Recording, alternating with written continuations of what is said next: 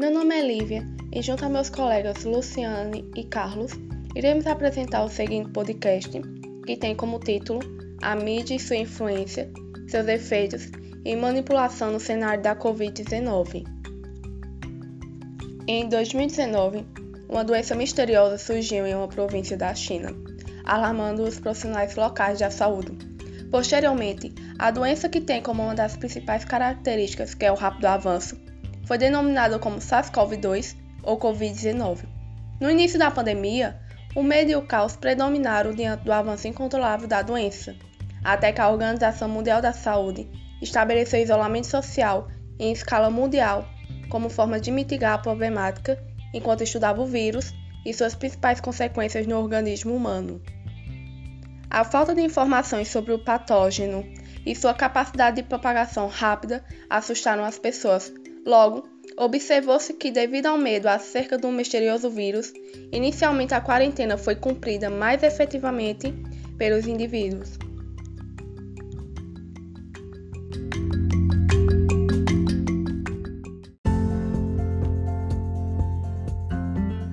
O sociólogo Bauman falou acerca do medo no mundo contemporâneo, considerando o pavor da morte como medo primário, origem de todos os medos, e se refere à morte de segundo grau não como a morte física, mas o temor a todos os tipos de perda e rompimentos.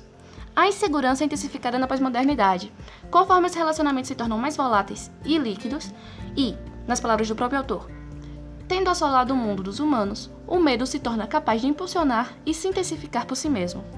Levando em consideração o cenário inesperado de emergência pública, o recorte Imagens da Guerra quando o excesso se naturaliza, aborda muito bem a questão do medo e pânico gerado pelas mídias. Os meios de comunicação divulgam muitas informações, tanto sensacionalistas quanto de violência, que se repercutem bastante entre o público. O resultado desse bombardeio de informação é que as pessoas acabam se acostumando com aquilo, o que é um fator primordial para o desenvolvimento de efeitos negativos, principalmente psicológicos.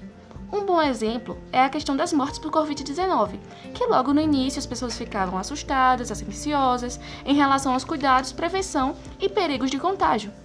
Porém, toda essa gama de informações prejudica o raciocínio crítico. Atualmente, é noticiado mais de 1.500 casos de mortes, e já virou algo tão comum que os indivíduos não dão a devida ascensão, como se já estivessem conformados com aquilo e isso prejudica muito o controle e a prevenção, uma vez que o cenário pandêmico passa a ser colocado em segundo plano na vida das pessoas.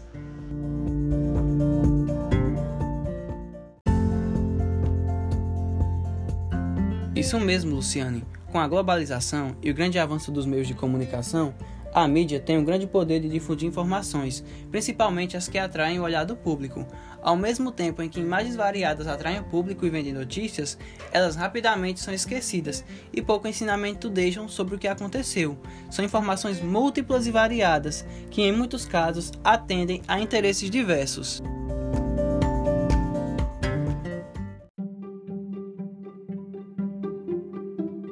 Como reagir ao sentimento do novo transmitido diariamente? O recorte aborda os efeitos produzidos pela divulgação das imagens de violência e calamidade pública, que são o esquecimento, indiferença, medo, controle e catarse. O esquecimento e indiferença está relacionado à incapacidade de reação ao que é denunciado, incapacidade da mídia de acumular conhecimento do que reporta, mas o público que não guarda memória do que aconteceu, nem de fazer conexões entre o presente e o passado.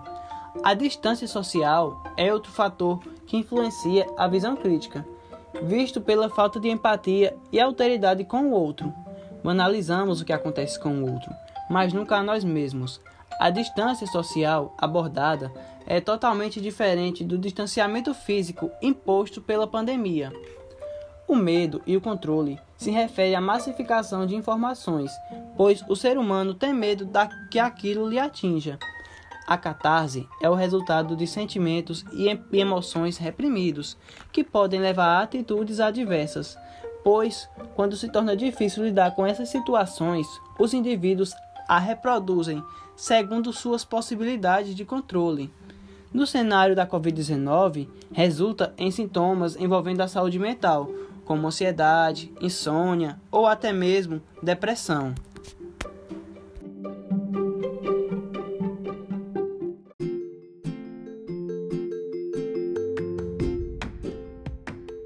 No último capítulo de Medo Líquido, Bauman confere à esperança a tarefa de romper com as raízes do medo. Os efeitos manipulativos da mídia também podem ser considerados como parte da consequência da globalização negativa que vivemos. E assim, se idealiza que esses possam ser evitados com o que o autor define como o equilíbrio entre a liberdade e a segurança. É preciso encarar o medo e resistir à comodidade do esquecimento e escapismo da realidade.